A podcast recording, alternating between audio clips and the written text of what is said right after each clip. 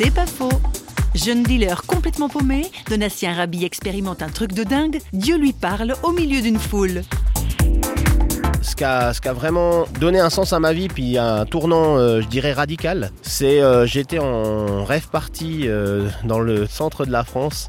Et puis j'étais assez éméché, enfin je veux dire j'avais pris des substances, champignons, enfin des choses comme ça. J'étais en train de danser avec, il y avait à peu près 4000 personnes. On était tous dans le même sens, tournés au mur de son. Et j'ai entendu une voix qui me dit lève la tête. Et je dis euh, ouais ok, il n'y avait personne autour de moi, en tout cas qui était euh, capable de parler. et puis euh, j'ai levé la tête et là c'est instantanément, enfin ça a été dégrisé. Je savais ce que je pensais, je savais où j'étais, puis je me suis dit mais qu'est-ce que c'est que ça? Puis j'ai vu ces 4000 personnes devant moi là, tous dans le même sens. Puis en fait en une fraction de seconde je me suis dit il y a quelque chose de mieux pour moi.